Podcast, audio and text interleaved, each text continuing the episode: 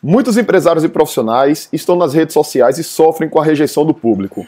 Um dia desses, recebi um e-mail do meu xará Felipe Freitas perguntando: Felipe, como fazer sucesso nas redes sociais sem rejeição? E aí eu resolvi responder a esse e-mail dele hoje.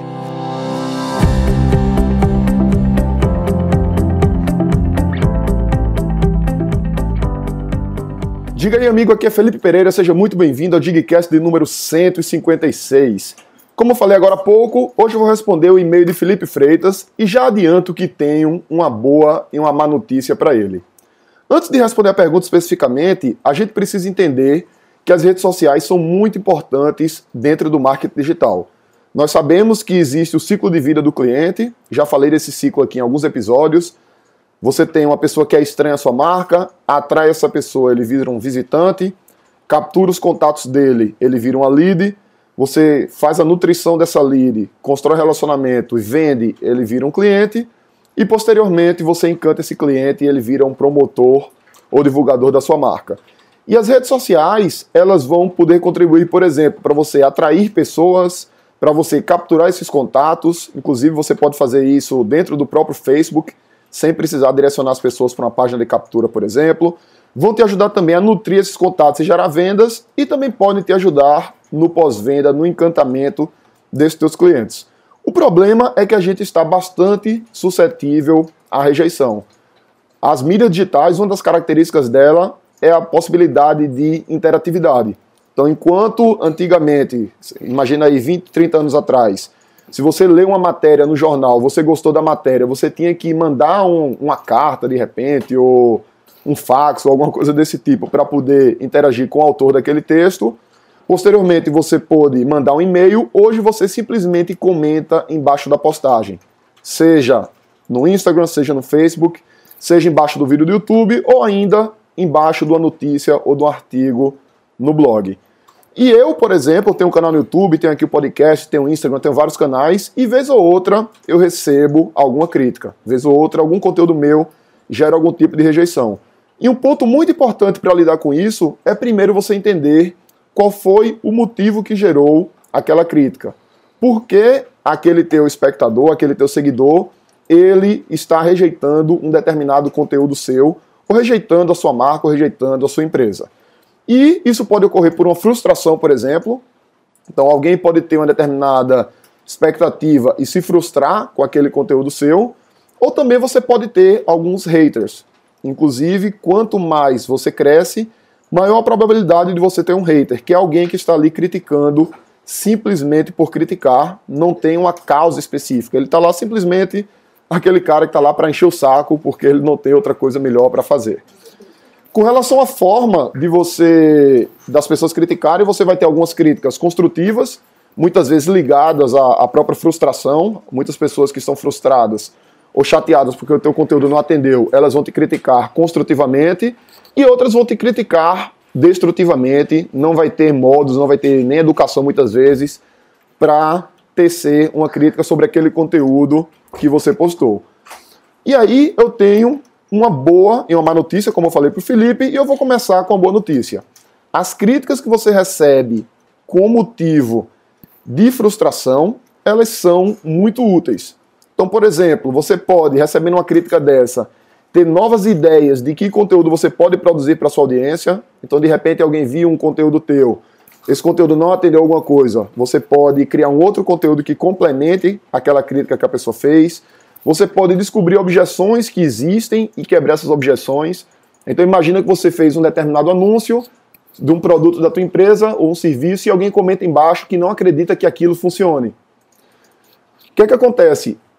A cada pessoa que comenta existem várias outras pessoas que tiveram aquele mesmo sentimento e não comentaram.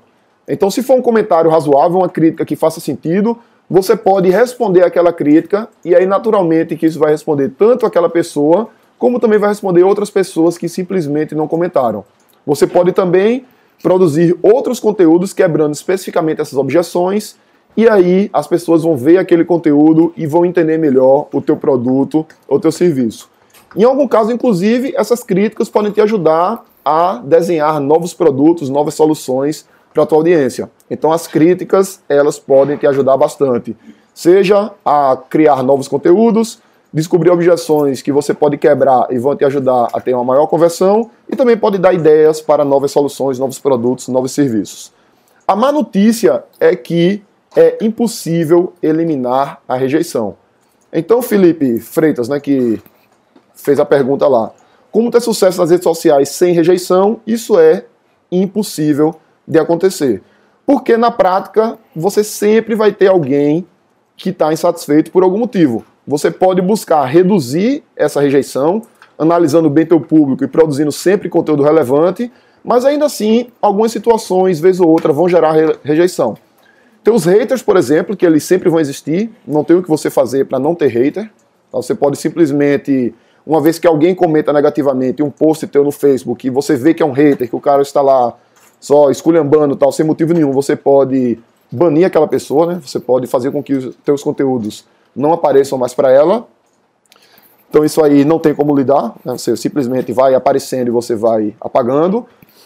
Com relação às pessoas que divergem de você com relação a algum ponto, isso pode acontecer também. Por exemplo, eu fiz um vídeo um dia desses, um dia desses não, já tem bastante tempo, mas um dia desses apareceu um comentário sobre ele, vez ou outra alguém comenta, falando sobre o que você não deve fazer no WhatsApp se você quiser gerar vendas.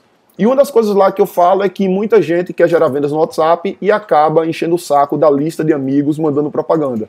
Isso é uma coisa extremamente desagradável. Não sei se já aconteceu com você, mas ocasionalmente isso acontece comigo e você às vezes fica até sem jeito de como chega para o teu amigo e diz, cara, eu não estou interessado nesse teu produto ou no teu serviço, eu não sou teu público. Então o cara fica ali te mandando aquele conteúdo, fica meio que enchendo o saco e você não tem exatamente como lidar com aquela situação. E aí, vez ou outra, alguém discorda desse meu ponto de vista. Eles comentam lá no, no vídeo de que isso não é verdade, que os amigos que realmente são amigos, eles vão entender e vão se interessar pelos produtos. E eu sei que na prática não é assim. Além de que isso é uma coisa que não escala. Você não pode basear um teu negócio, tua venda de produtos ou serviços, na tua rede próxima de relacionamento. Tá? Naturalmente que você começa com isso, óbvio, mas você vai pensar em outros canais para atrair clientes porque senão você vai ter um negócio sempre bastante pequeno, um negócio que não cresce, um negócio que não escala. Outra situação também que pode gerar rejeição é a questão de expectativa. As pessoas esperarem alguma coisa do teu conteúdo. Outro exemplo de um vídeo que eu fiz no YouTube. Fiz um vídeo falando sobre como funciona o leilão no Facebook e como funciona o leilão no Google. Fiz um vídeo falando sobre o leilão de anúncios. E aí eu recebi um comentário de um cara dizendo, ó oh, Felipe, inclusive um comentário bem educado, Felipe, eu tô dando dislike no teu vídeo porque você não explicou como é que eu faço para gerenciar meus anúncios e tal, quando é que eu sei que tá caro, que tá barato, então esse vídeo não me atendeu. Nota que o meu objetivo no vídeo não era ensinar como gerenciar o anúncio, e sim explicar como é que funciona o leilão, para que você entendendo como funciona esse leilão, você consiga gerenciar melhor os teus anúncios. Porém, esse espectador ele foi assistir o vídeo com essa expectativa. E é uma coisa que a gente não tem muito a fazer. Então, basicamente, dando um resumo geral, como é que você vai lidar com a rejeição? Se preparar para que ela não aconteça, analisando bem o teu público e produzindo sempre conteúdo relevante, tentando extrair o, o melhor de cada crítica, especialmente as críticas construtivas, utilizando isso para ter novas ideias de soluções, quebrar objeções e produzir conteúdos, e estando sempre pronto para quando algum hater vir lá comentar alguma coisa, você simplesmente excluí-lo ou até desconsiderar aquela crítica. O problema grande das críticas é que se você tem um determinado conteúdo, 50 pessoas elogiam e uma pessoa critica, muita gente fica para baixo, fica preocupado com aquela crítica e ela esquece aquelas pessoas todas que ela ajudou e que simplesmente foram lá e comentaram positivamente, retribuindo essa ajuda.